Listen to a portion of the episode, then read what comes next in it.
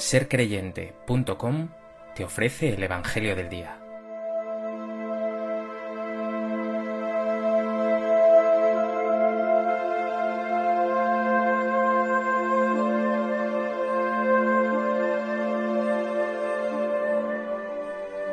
Pasión de nuestro Señor Jesucristo según San Juan. En aquel tiempo salió Jesús con sus discípulos al otro lado del torrente Cedrón, donde había un huerto y entraron allí él y sus discípulos. Judas, el que lo iba a entregar, conocía también el sitio, porque Jesús se reunía a menudo allí con sus discípulos. Judas entonces, tomando una cohorte y unos guardias de los sumos sacerdotes y de los fariseos, entró allá con faroles, antorchas y armas. Jesús, sabiendo todo lo que venía sobre él, se adelantó y les dijo, ¿A quién buscáis? Le contestaron, a Jesús el Nazareno. Les dijo Jesús, Yo soy. Estaba también con ellos Judas, el que lo iba a entregar. Al decirles Yo soy, retrocedieron y cayeron a tierra. Les preguntó otra vez, ¿A quién buscáis? Ellos dijeron, A Jesús el Nazareno. Jesús contestó, Os he dicho que soy yo.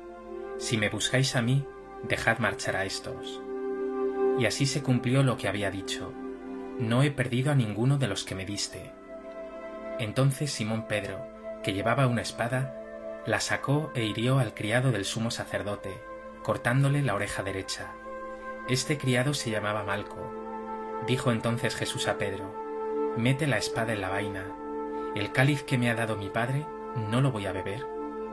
La cohorte, el tribuno y los guardias de los judíos prendieron a Jesús, lo ataron y lo llevaron primero a Anás, porque era suegro de Caifás, sumo sacerdote aquel año Caifás era el que había dado a los judíos este consejo.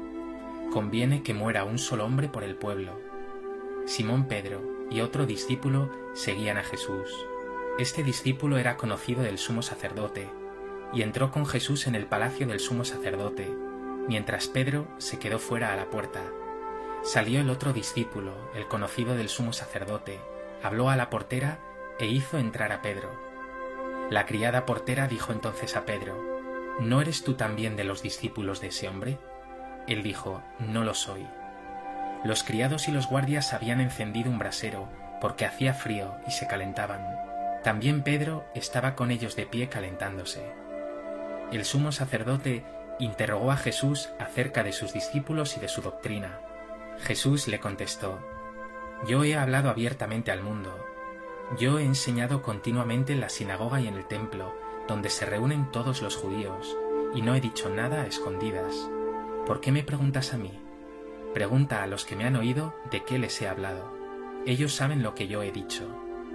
Apenas dijo esto, uno de los guardias que estaba allí le dio una bofetada a Jesús, diciendo, ¿Así contestas al sumo sacerdote?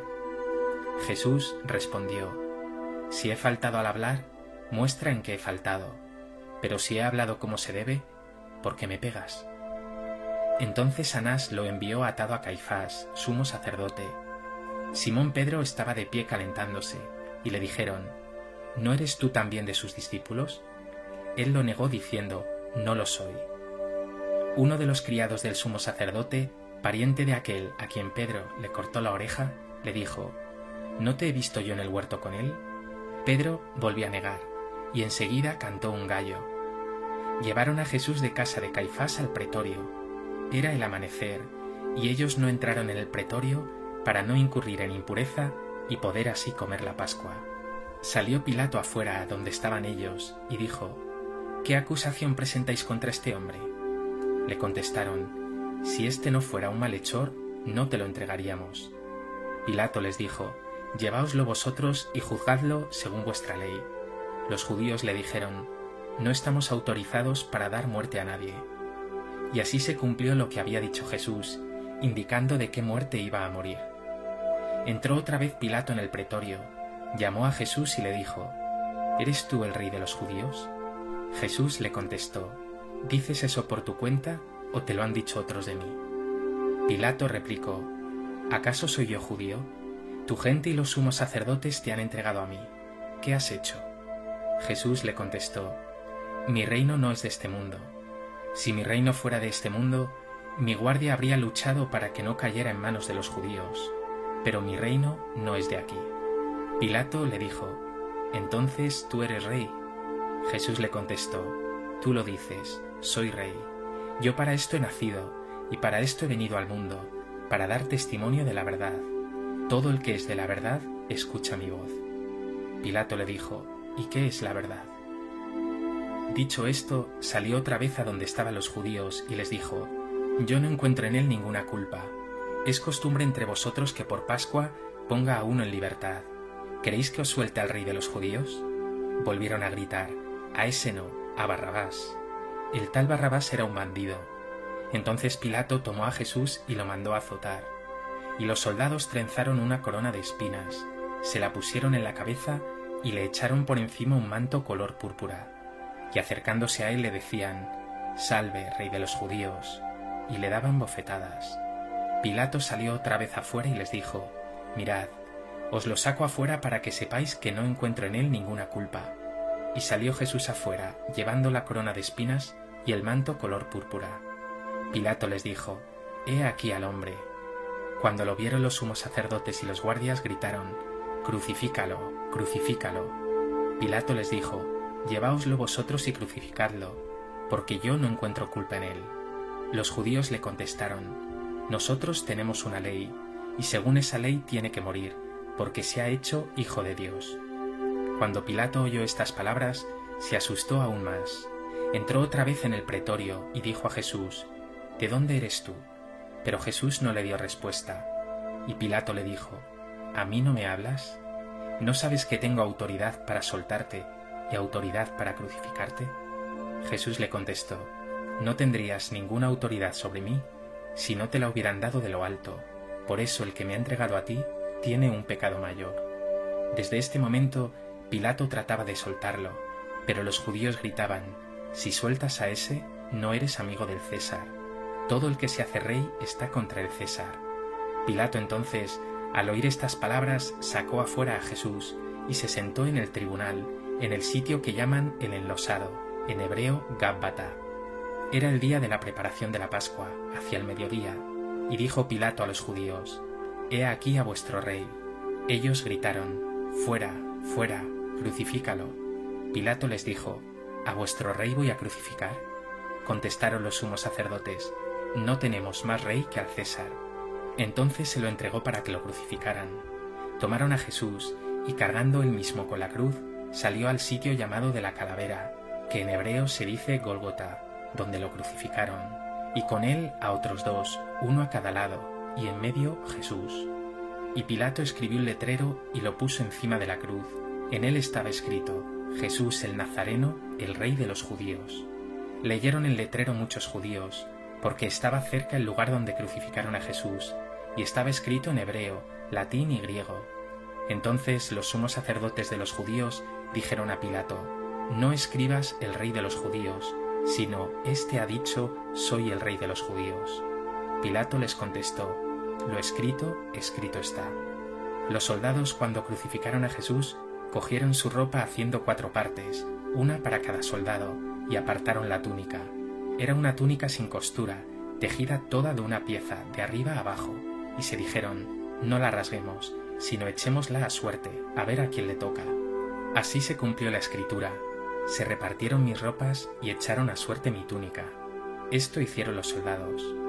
Junto a la cruz de Jesús estaba su madre, la hermana de su madre María la de Cleofás y María la Magdalena.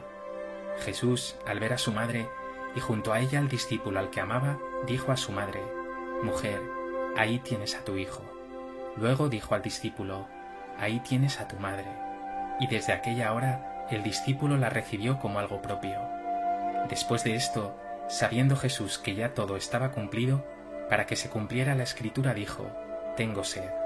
Había allí un jarro lleno de vinagre, y sujetando una esponja empapada en vinagre a una caña de hisopo, se la acercaron a la boca. Jesús, cuando tomó el vinagre, dijo, Está cumplido, e inclinando la cabeza, entregó el Espíritu. Los judíos entonces, como era el día de la preparación, para que no se quedaran los cuerpos en la cruz el sábado, porque aquel sábado era un día grande, pidieron a Pilato que les quebraran las piernas y que los quitaran. Fueron los soldados, le quebraron las piernas al primero y luego al otro que habían crucificado con él. Pero al llegar a Jesús, viendo que ya había muerto, no le quebraron las piernas, sino que uno de los soldados con la lanza le traspasó el costado, y al punto salió sangre y agua. El que lo vio da testimonio, y su testimonio es verdadero, y él sabe que dice verdad, para que también vosotros creáis. Esto ocurrió para que se cumpliera la escritura, no le quebrarán un hueso. Y en otro lugar la escritura dice, mirarán al que traspasaron. Después de esto, José de Arimatea, que era discípulo de Jesús, aunque oculto por miedo a los judíos, pidió a Pilato que le dejara llevarse el cuerpo de Jesús, y Pilato lo autorizó. Él fue entonces y se llevó el cuerpo. Llegó también Nicodemo, el que había ido a verlo de noche, y trajo unas cien libras de una mixtura de mirra y aloe. Tomaron el cuerpo de Jesús y lo envolvieron en los lienzos con los aromas, según se acostumbra a enterrar entre los judíos. Había un huerto en el sitio donde lo crucificaron, y en el huerto un sepulcro nuevo donde nadie había sido enterrado todavía. Y como para los judíos era el día de la preparación y el sepulcro estaba cerca, pusieron allí a Jesús.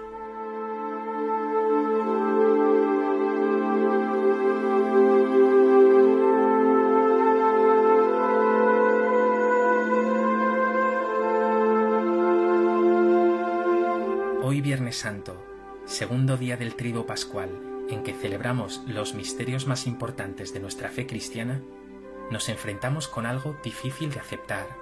El Hijo de Dios, la luz del mundo, el que es la vida, morirá en una cruz, condenado como un malhechor, como un bandido, más aún, como un maldito.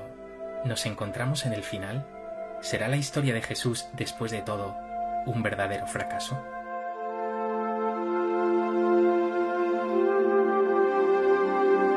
Propósito de este Viernes Santo y del relato completo de la Pasión según San Juan que hemos escuchado, me gustaría compartir contigo tres reflexiones.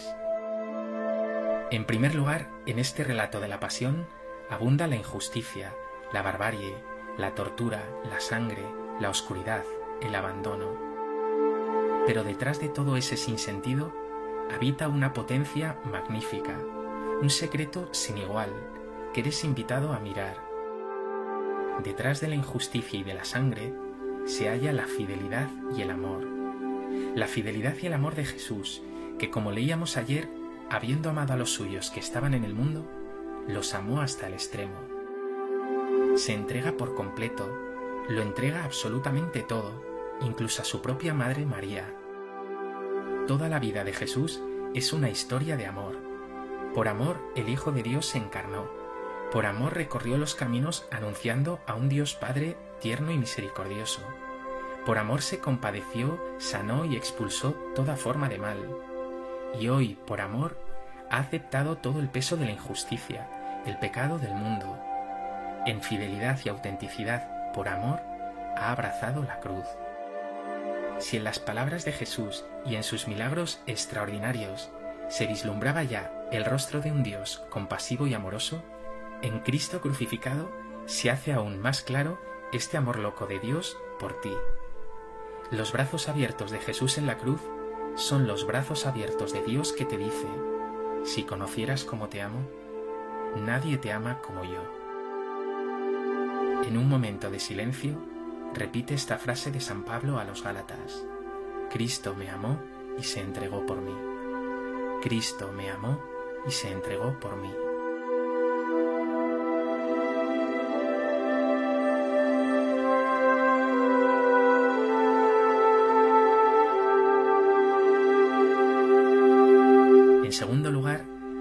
Veíamos a Jesús en el huerto de los olivos lleno de angustia, confesando a sus amigos, mi alma está triste hasta la muerte, y pidiendo a Dios, Padre mío, si es posible, que pase de mí este cáliz.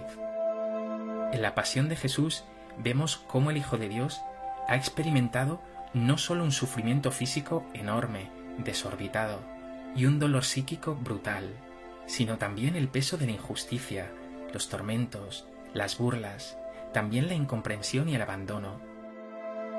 Cristo crucificado nos recuerda que Dios sabe muy bien de sufrimientos.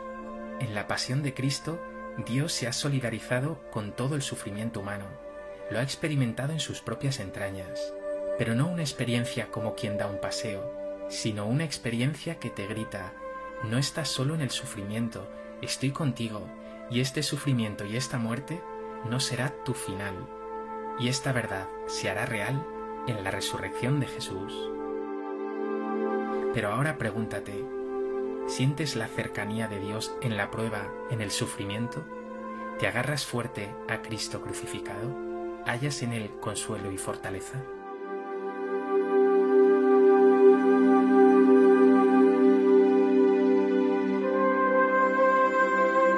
En tercer lugar, y aunque podríamos fijarnos en mil detalles más, quiero detenerme particularmente en uno. Jesús es condenado injustamente, es abandonado por sus discípulos, sufre todo tipo de vejaciones. Jesús, como respuesta, podría haber maldecido, injuriado, haber utilizado su poder para devolverles toda clase de males a esos verdugos. Y sin embargo, a lo largo de toda su pasión, Jesús permanece humilde, bendiciendo, perdonando. A Pedro le pedirá en el huerto que guarde su espada. Solo cuando ya está prendido y humillado, reconocerá que es rey. Al buen ladrón le dirá, hoy estarás conmigo en el paraíso. A Juan le entregará tiernamente a su madre. Y su único grito, como nos dice Lucas Evangelista, será, Padre, perdónalos, porque no saben lo que hacen. El propio Pilato que sabemos por los historiadores que era un sanguinario, está impresionado con su talante y hasta en tres ocasiones confesará públicamente, no encuentro en él ninguna culpa. Y nos dice el Evangelio de Marcos que un centurión al pie de la cruz confesará al ver cómo había muerto Jesús. Verdaderamente, este hombre era hijo de Dios. Mírate tú, tu vida está atravesada de bendición, de humildad, de perdón o criticas, juzgas, te quejas y maldices y está lleno de orgullo y rencores.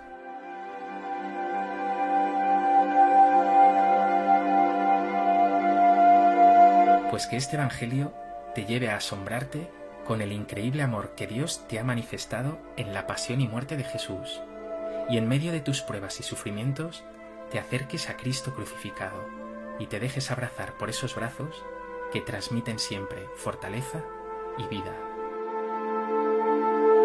Señor Jesús, tú me has amado hasta el extremo. No podías haber hecho más para manifestarme tu inmenso amor.